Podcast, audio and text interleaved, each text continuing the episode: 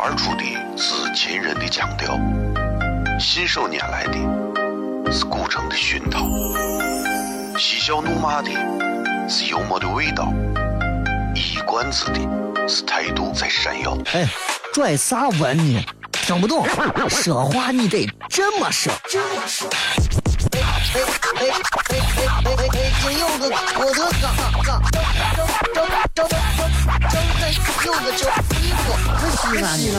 每晚十九点，全球唯一档陕西方言娱乐脱口秀广播节目，就在 FM 一零四点三，它的名字是《笑声雷雨》。张景成脸。Hey yo, what's up, everybody? It's your boy Adrian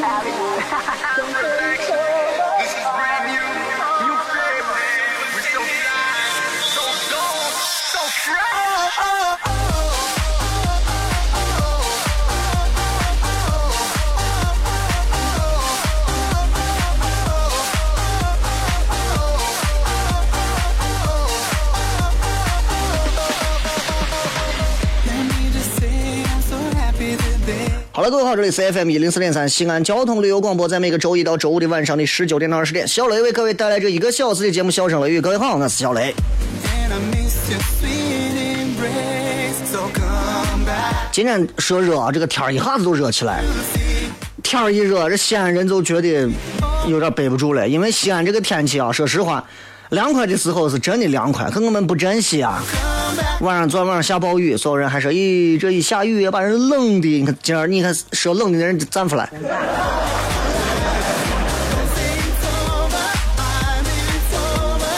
对吧？所以你看，这个天气啊，这个变化啊，它是有一个趋势的。你看这个夏天，再冷冷能冷到哪儿去？啊，它能说一下降温三十度吗？对不对？任何东西是有规律的，任何东西有规律，吃饭。睡觉、上厕所啊，吃喝玩乐，所有的事情你看都有规律。笑也是，逗一个人笑。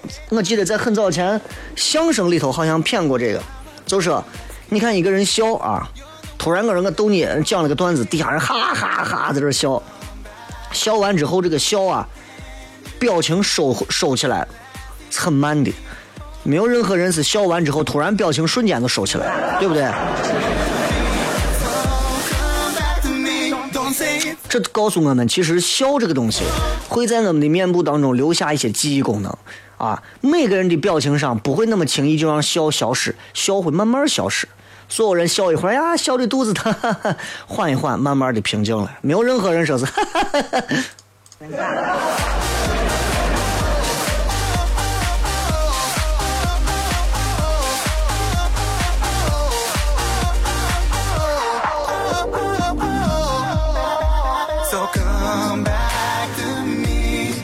今天在节目当中，同时也会跟各位朋友来开通我们的呃直播贴的互动话题啊。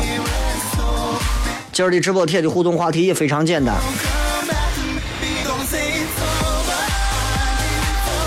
嗯，说一个你最愿意给外地人介绍的西安有关的文化历史典故。你说西安可以骗东西太多了，太多了。但是我们面对很多外地的朋友不了解，我们会给他先介绍你们西安有啥啥啥啥，先先介绍啥呢？我也不知道。但是我们会给西安人之外的朋友介绍我们西安的哪些东西，其实取决于你对这个东西的兴趣。比方我给西安人介绍最多，我我西安我跟你讲，皇帝的坟多的很。当然了，皇帝我们就不能叫坟了，皇帝我都是陵，皇陵，对吧？所以还有很多人说，哎，你知道？哎，在俺这有杨贵妃的故事，在我那个地方有个黄陵县有个啥啥啥的故事，不一样啊。所以你看，西安这个地方文化历史的东西太多了。每个人，我跟你讲，随便一个西安人，你说你讲上一个西安文化历史的典故，谁都能讲出来。这东西你你你根本没有说是，哎，你还需要教一下，不用。啊，耄耋老人也好，啊，还在玩。叽里呱啦在这儿学说话的碎娃也好，你随便问他点啥，都能给你说个子丑寅卯出来。这就是西安这个城市不一样。所以有时候我在想啊，我西安这个城市还整天要追啊，我们要赶超北京、上海，我们要做经济文化的，你不要想那么多，做好一点就很难了。你做文化好好做文化，做历史好好做历史，要沉淀子好好沉淀下去，要挣钱你就把这些东西丢了，你做不到那么融合。中国现在也不是说啥地方都能把文化经济很好的结合，只有那么一些小点可以结合上。大范围情况下，我们还在进步和学习当中。进段广告，回来开片。脱口而出的是秦人的腔调，信手拈来的是古城的熏陶，嬉笑怒骂的是幽默的味道，一冠子的是态度在闪耀。哎，拽啥文呢？听不懂，说话你得这么说。哎哎哎哎哎哎哎！金柚子，我的嘎嘎，张张张张张柚子酒，我西安的。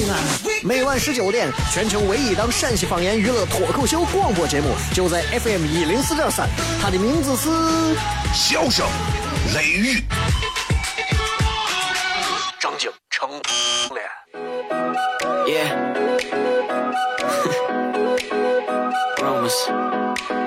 Yeah, we the word up on the street. They talk, talk, talk about you and me. Let's start some rumors. Uh-huh. Uh, rumors. Uh-huh. No, I don't know where they came from, but I'm always down to make some rumors. Uh-huh. Uh. Yeah, they saw me sneaking out your crib last night. 3 a.m. to catch a flight. Caught me driving through your hood. Paparazzi got me good. We 欢迎各位收听《笑声雷雨》，各位好，我是小雷。Everybody camping out with their binoculars. All up in the headlines, me and the wifey. But let them gossip, girl. Blake Lively. I don't 今天还有人说小雷，你今天咋不开直播？我说我映客这种直播啊，包括什么现在手机直播啊、电脑直播，我觉得也不是天天都有必要弄的。为啥？有些人家是专业的，靠这东西玩游戏啊，干啥挣钱。但是你看人家玩游戏的，我觉得真有玩的好的，对吧？玩游戏不管是打魔兽世界、魔兽争霸、打 DOTA、打什么 CS 竞技各种的，真有打的好的英雄联盟。人家直播底下一弄十来万的粉丝在底下看，我觉得这种是本事，手艺人。你说你啥都没有，没有内容，没有主题，没有核心，没有特点，你把手机打开，对着自己的那张老脸啊，也跟人家在玩有的没有的在这儿骗。我就觉得有时候我也在，我也在想，我说既然要做直播啊，咱手机打开就要给大家骗一些有的没有的。同时，我也在一步一步在揣摩自己，其实，在这样的一个新的东西当当中，我还能做出一些什么样的改变和突破。后来发现我想多了，刚才确实太卡了，我想就算了，因为网太卡了，我手机也比较卡，手机多卡，手机我电池抠了，手机屏都是亮的，你说我多卡，对吧？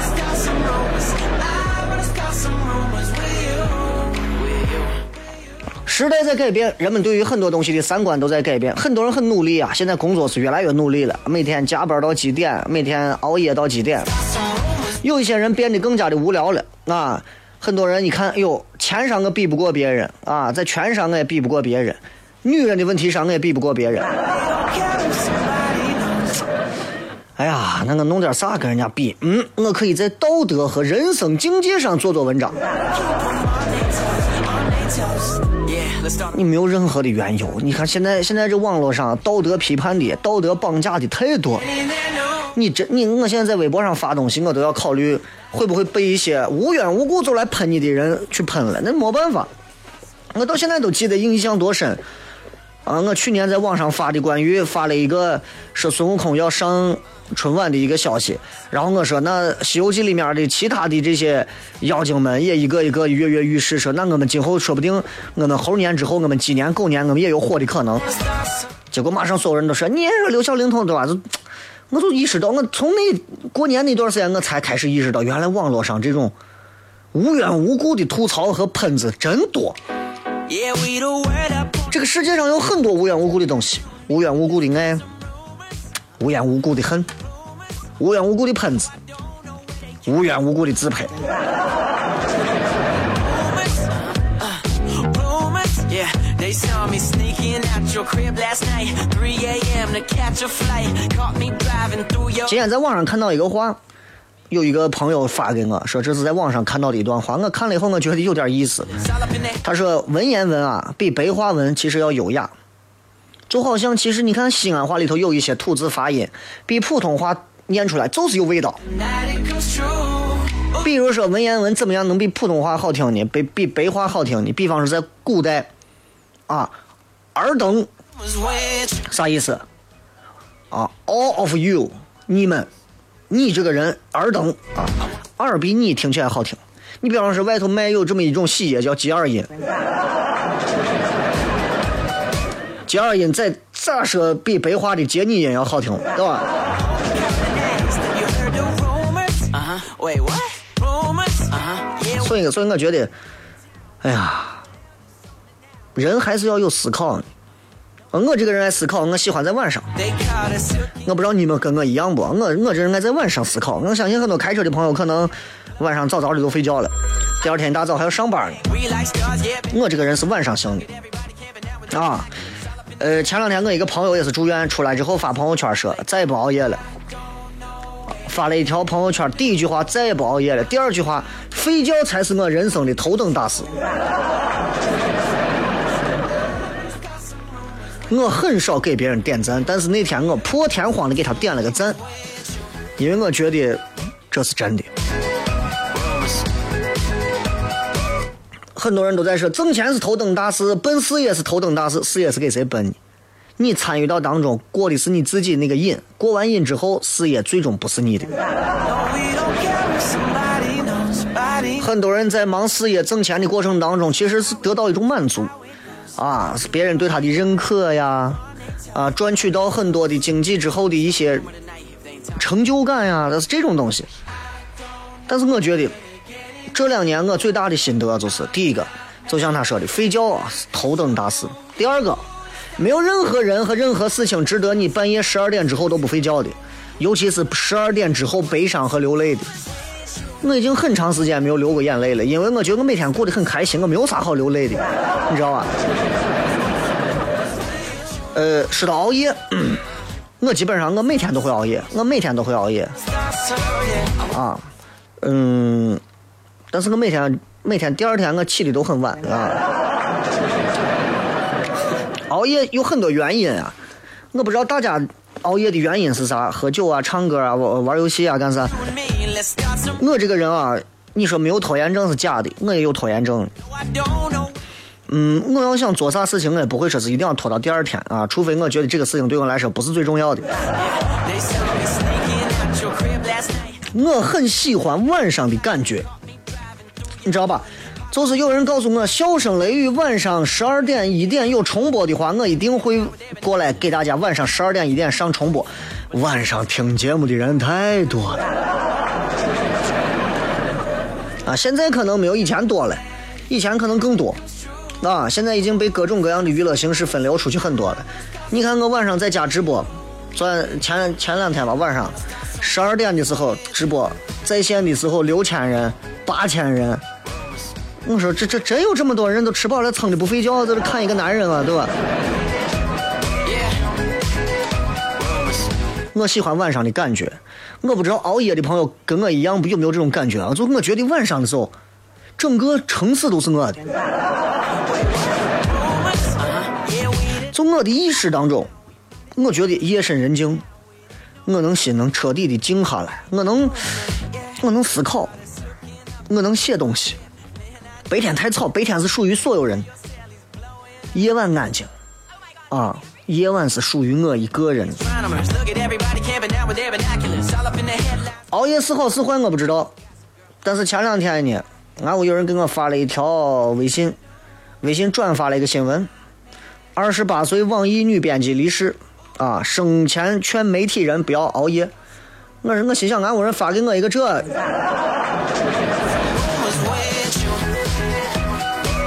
熬夜这个东西，啊，人家跟我说，他说你看你不敢熬夜，熬夜啊，肝功能紊乱，啊，哒哒哒哒哒哒哒哒哒，跟我说了一堆。哎呀，我就说我说，我说我不会断定说是一个人就因为缺觉就会导致死亡，我不会单方面的认认为就是就是缺觉人就会死亡，我我真的不相信这个。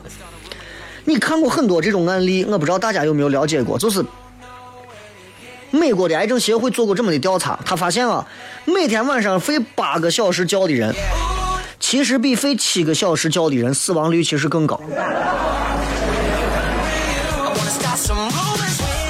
孩子再再给你举个例子，一九六四年他们做了一个这样的实验，十七岁有一个高中生，叫个 Gardner 啊，Gardner Gardner，他他当年做了一个这样的一个测试，他坚持了十一天，十一天零二十四分钟，完全没有睡觉。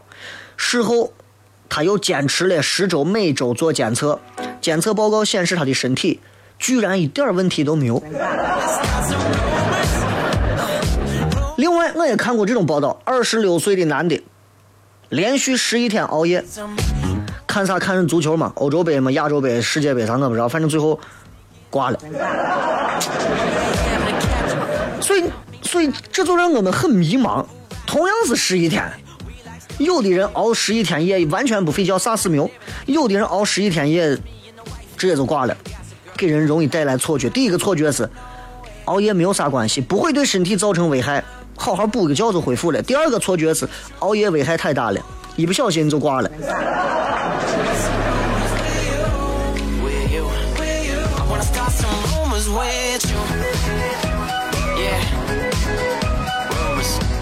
所以，所以你说这个东西，哎呀，你让人这你让人咋评判？我就没有办法评判，对不对？我相信有很多朋友经经常没事，咱西安朋友很多爱打麻将的，熬夜打麻将、KTV 对吧？玩游戏，这三个占很多.这叫事儿吗？对吧？很多朋友不是照样好好的，所以我觉得从来没有一个人光是因为他单纯的他缺觉，他就死了。那我觉得像那个球迷十一天光看足球，他喝啤酒啊，他抽烟了没有啊？他的死亡跟他看球过程当中的很多行为可能也有很大的关系。熬夜死亡的多数是很多因素起的共同作用，熬夜是当中的一个诱因。我认识多少？我认识多少媒体的？陕西全陕西所有媒体的，我可以理论上讲我都认识。我认识大多数从事媒体行业的，几乎没有说是不熬夜的，没有不熬夜的。我待过这么几个频率，待的频电视台还是广播电台，我待过，跟这些人都打过交道，没有几个说是每天晚上十点钟就上床睡觉了的。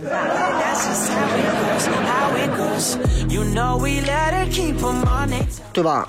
我也问过人家，现在我也是这么做的，就是晚上这么晚睡到底好还是不好？我觉得挺好呀，我觉得挺好啊。为啥？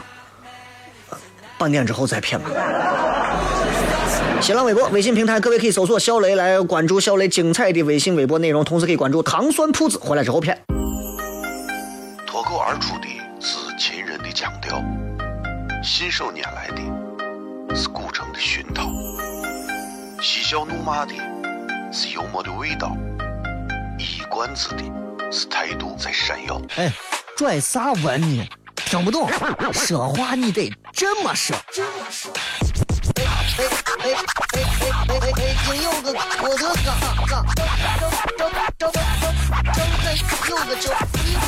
西安，西安，每晚十九点，全球唯一当陕西方言娱乐脱口秀广播节目，就在 FM 一零四点三，它的名字是。笑声、雷雨，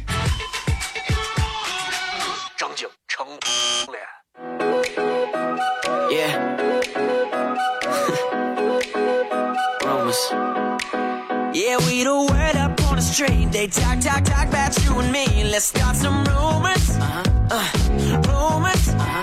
No, I don't know where they came from, but I'm always down to make some rumors. Uh-huh. Uh, rumors. Yeah, they saw me sneaking out your crib last night, 3 a.m. to catch. 有人曾经也问过我，就像我以前问过我之前还在实习时候的台里面媒体的一些前辈.啊，我就给你讲一下别人问我说：“雷哥，你天天晚上三点多睡觉，四点多睡觉，你这好不好嘛？”我说：“我每天晚上三四点睡觉，我早上十一二点起，中午。相比这个，有很多人是晚上十点、十一点睡，早上六七点起，我更青睐于前者。你知道，就是我这么多年的工作习惯啊，导致我没有办法在早上，很多俺屋老人跟我说，我爷我奶我爸我妈他们跟我说，你早上早早的起来，神清气爽的工作学习多好的。于是我记得我以前有一段时间，一大早我被叫起来，我当时叫起来，我脑子整个是木的。我早上坐到书跟前，我啥也看不进去，我一点兴致都没有。我晚上可以看书，晚上两点、三点、一点、四点，我的创意爆棚啊！白天八点、六点、七点坐到玩，我真的我杀人的心都有了。我不知道各位有没有这样的一个状态，如果有的话，可以通过微博或者微信的方式直接来给小雷发来留言。微博、微信搜索小雷，同时各位可以关注糖酸铺子。今天、昨天、呃，昨天我们不是推了一个关于周三见的这样的一个消息，明天会得到一个回应，大家可以知道周三见到底是一个什么样的一个情况，好不好？关注小雷个人微信平台，还有小雷的微博，同时还有呃，另外糖酸铺子的官方服务号。搜索“唐朝的唐，吃蒜的蒜”就可以，主要会在微信平台里面来做推广啊。所以我每天我会忙到很晚，你看我跟你们直播完之后，十二点半一点之后，才正式进入我工作的状态。我会觉得呀，这个感觉太舒服了，真的，我太喜欢那种感觉了。坐到窗户边上，凉凉快快的小风透进来，我的我的心情都能特别的专注。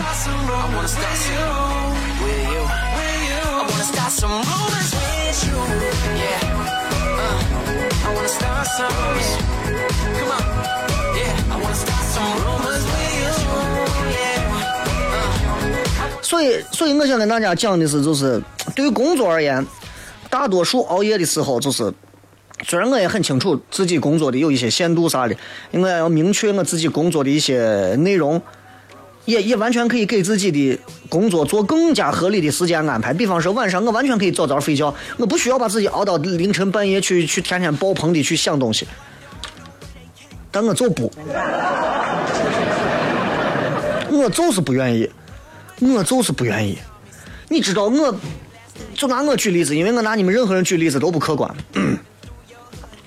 我晚上两点、三点的时候，我的工作可以做到非常的细致，可以细致到，比方说，当我完整的去看一期脱口秀的视频的时候，我可以做笔记，我可以把它所有的笑点记录下来，然后我可以把它很多的逻辑写下来，然后我可以做很详细的一些。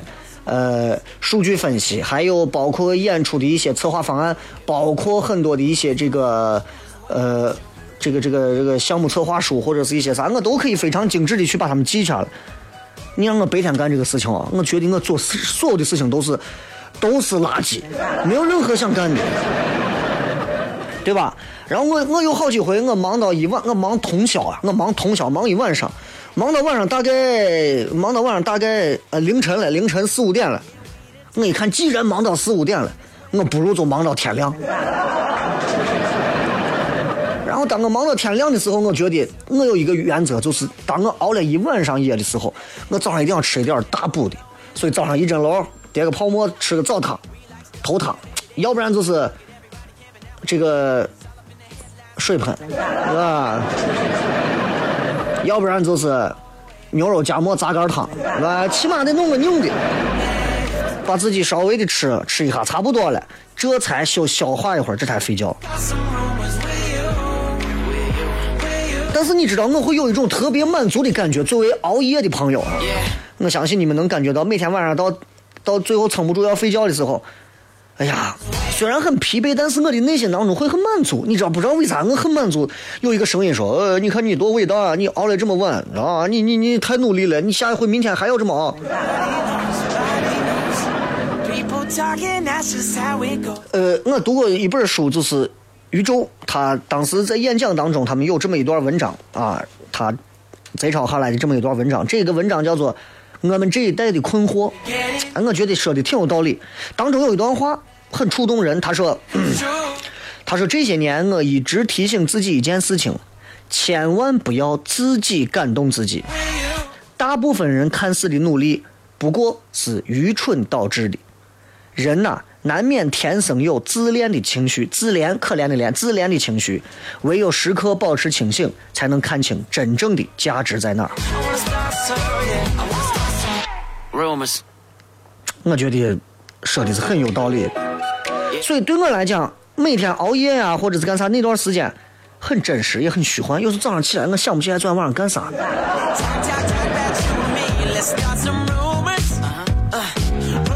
所以我一直不愿意承认，其实熬了那么多的夜，其实有时候不过是给自己换一个心里面的踏实。虽然呃，今年你看我今年马上到了十一月底，我就要我就要三三点五张疤了，对吧？我就以前每回朋友反正一说，哎，早点睡早点睡，我说没事没事没事，哎呀，我年轻的跟啥呀？现在我不敢说这话，正儿八经我还是不敢说这话。为啥？因为身体会报复你，真的。三十岁跟三十五岁，你不要看就差了五年；二十五跟三十岁，不要看就差了五年；二十八跟三十，不要看就差了三年，差码子劲大！我跟你讲，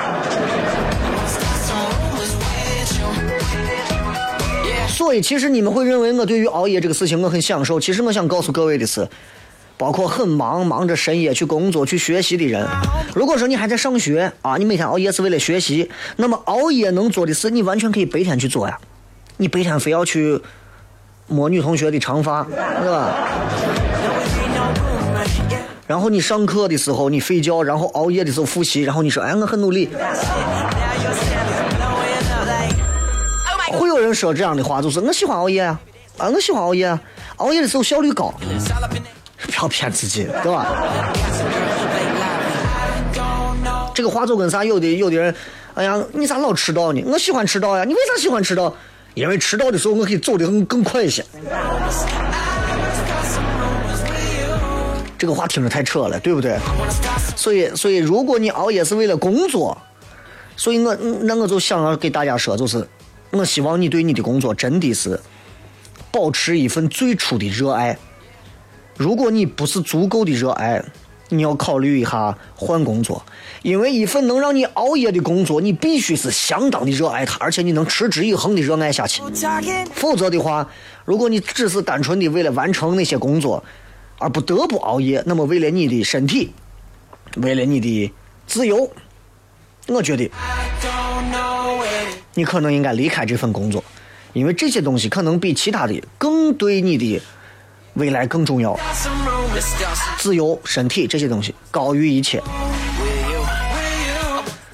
习大大也说过嘛，年轻人不要老熬夜，对吧？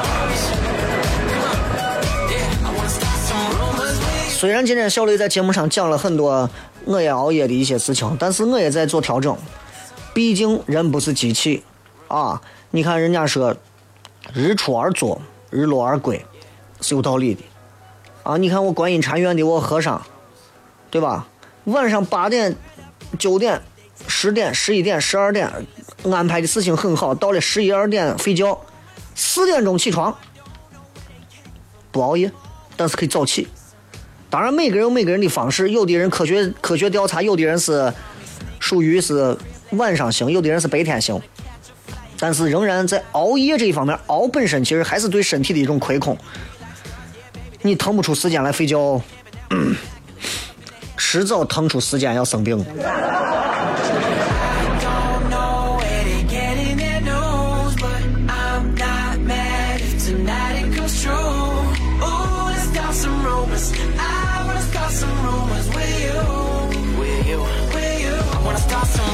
With you. Yeah. 好吧，今天就跟大家先谝到这儿。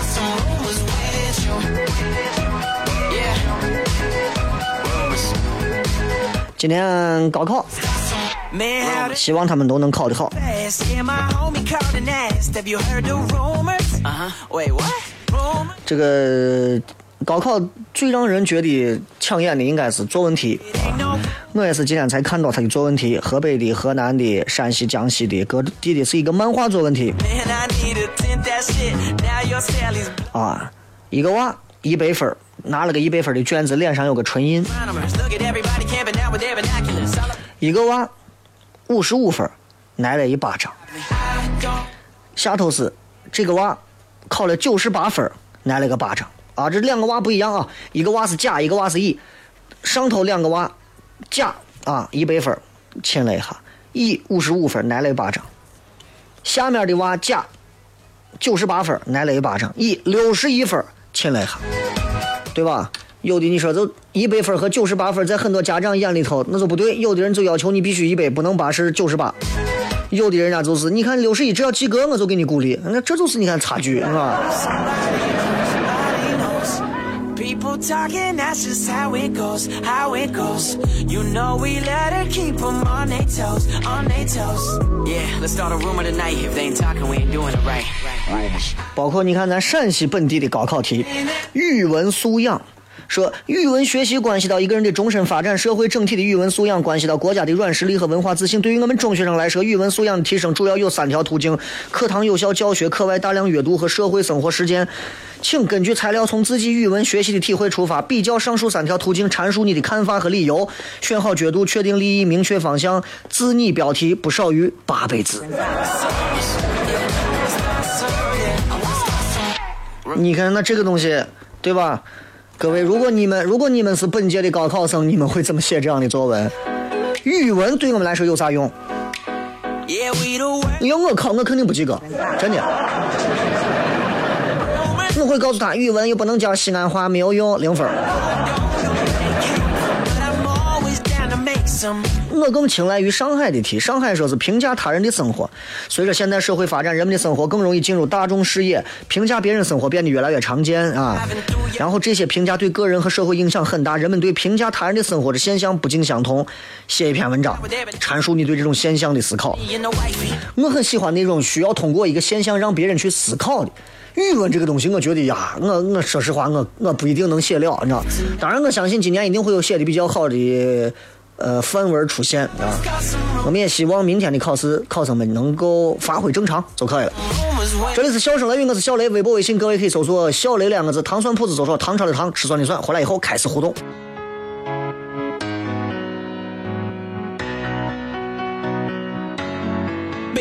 Let me down. I'm closing the door. I can bear to see your sweet eyes anymore.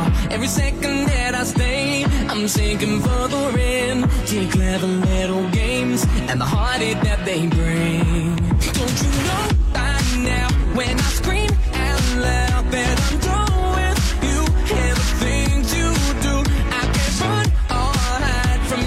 欢迎各位继续回来，笑声雷雨，来看一看各位发来的各条好玩留言啊！很多人问小雷，你的映客号是多少？三七零四零三幺二，三七零四零三幺二。再说一遍，三七零四零三幺二。呃，小雷的微信、微博，我不知道你们有的话也可以加一下，搜索微信上或者微博上搜索“小雷”，严呃口字旁严肃的肃，雷是雨田雷啊。另外呢，糖蒜铺子的官方服务号大家也可以关注一下，因为明天开始我们会给大家带来周三见的一系列的惊喜啊。糖蒜铺子坚持做西安最好的脱口秀演出团队。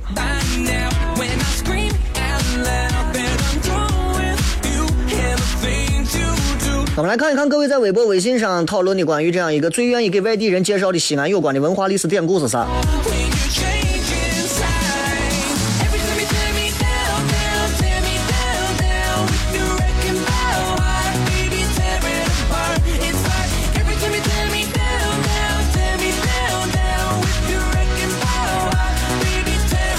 来看一看，都是西安的一些能人啊，才能说出这些。林刚说：“那我就是关于西安的各种墓嘛，就是西安的墓太多了，真的西安的墓太多了，因为西安的墓实在是太多了，所以我们真的见怪不怪，你知道吧？真的，所以我们觉得，哎呀，如果有一天你问你给一个你给一个上海的啊，上海的朋友，因为我举一个比较典型的例子，你说搁上海，你说，哎。”我们挖出来一座清朝的、明朝的一座极品、极极品大官的一个古墓，这一定是大新闻。我跟你讲，我跟你说，上海的朋友会疯，为啥？我觉得 因为那边毕竟是少数，是吧？对吧？但那边你说，哎，你现在这个墓挖掉之后，我这光他这个墓，我跟你说，一平米我给你能卖出十倍到一百倍的价钱来，这是可以的。你搁搁咱这儿，小雷给你说个大事，咋了？在在南郊某某地方挖出来一座墓，哦，就是个哦嘛，然后嘛，就没有啥了嘛。鲸鱼说：“说到这，突然间我懵了，对吧？所以有时候你真不是所有人都能想到西安还能有啥可以值得给外地人推荐的，或者是介绍的历史典故啊。嗯，也不是每个人都知道。你说城墙有啥典故讲？钟楼有啥典故讲？鼓楼有啥典故讲？我一我一个以前学陕西导游的，我能想到的那些东西，也是搜搜肠刮肚的想，也就是那些东西了。”对吧？因为历史这个东西你不能编。你钟楼，我跟你讲，钟楼，我是在我是在远古开天辟地的时候有个外星人啊。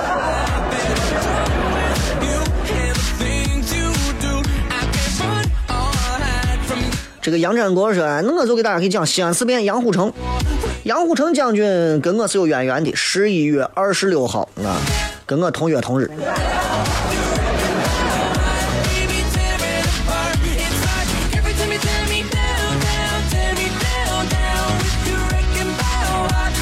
所以你看，我觉得，哎，真的挺挺，我我一直每次我路过他杨虎城、杨虎城什么陵园陵墓的时候，那会儿我会看，包括我妈当年说下乡的时候，她住的那个地方，我以前在节目上讲过一次，我说她住的地方，她跟我说，杨虎城当时佩戴的那把军刀就在他们下乡的那个地方那间房子上头挂着，那你看有渊源吗？杨先生说，类似于像望吉寺这种藏在西安角落里头的古寺庙啊，更能体现出，因为他们的不起眼往往含有故事，更能体现出我大西安的历史内涵。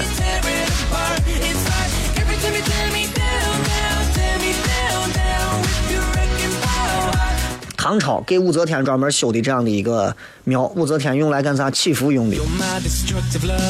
唐朝三大皇家寺院：大慈恩寺、建福寺、望济寺。真的是一个不怎么大的寺庙啊！要不是因为南郊曲江这边发展的不错，我跟你说，慈恩寺都算不上前头，你知道吧？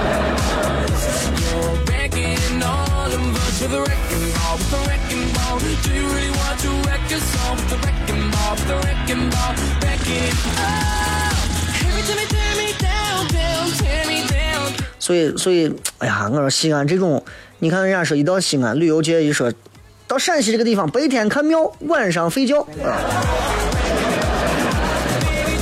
再看，舞蹈收集站说回民街能吃能转，城墙历史悠久。这没有啥典故嘛？你这说的啊？但是。回民街从鼓楼那个道道进去之后啊，走上那么一百米，然后旁边有一条向西的小巷子进去，那个巷子很有名。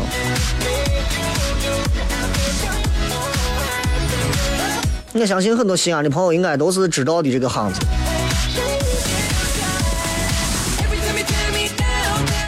那个巷子叫，当时我记着我玩这个大呃，那叫啥西游梦幻西游，不是大话西游，有这个网游。花觉行，这个这个地方是真的。花觉行里头有个大清真寺，是吧？所以这个地方啊，真的花觉行，我我当时第一次去啊，我说，哎，花觉行，他是按照网游里头给我弄的这么一个行吗？后来发现不是的。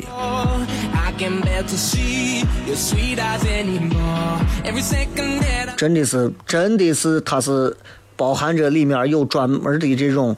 宗教习俗，哎，这在这当中，所以你们如果去化觉巷转一下清真大寺，相当的壮观，很有历史文化气息。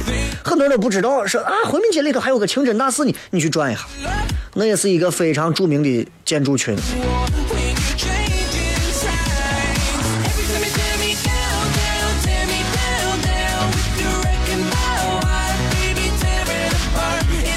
熊猫大人说：“我传说啊，当年老子在楼观台留下一部经书，然后就骑个老牛去逛世界去了。”哎，这个这个这个确实是给外地人这么讲，其实讲两句话就把楼观台讲清楚了。但是现在这个建设的啊，真的我觉得失去原来那个味道。我是作为一个本地的本地人，我我对于这个景点的我的一些主观看法啊。我爸说小寨的兴善寺，大一去过好几回了，五二幺那天还去给同学高考祈福了。哎呀，你这个高考现在都要到动用到寺庙了，你知道？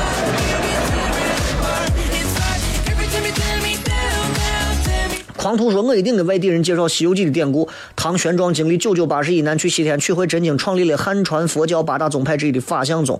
大慈恩寺又是长安的三大译场经呃译经场之一，中国佛教史上有很突出的地位。阳在佛光普照下的唐长安，怎么能不是一块宝地呢？哎，这段听起来倒是我觉得我们很很嚣张啊，是吧？宝贝儿小媳妇儿，那个我考试没有考过，淡淡的忧伤，哎，叹气。你没有过，自然有没有过的今后能碰到的精彩的地方。你过了，自然也有你会错过的东西。这么想，人能好过一点。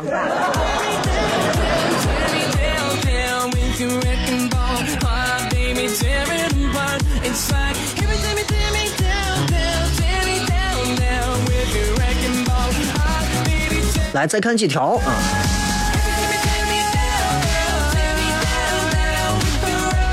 还有这个家在蛤蟆林下住啊，这个也都是很很很很西安人都知道的典故了。这个睡不醒的时候，我去广州玩，那边人问我，哎，你们西安喜不喜有一个吃的叫切糕，特别贵，一般就买不起啊。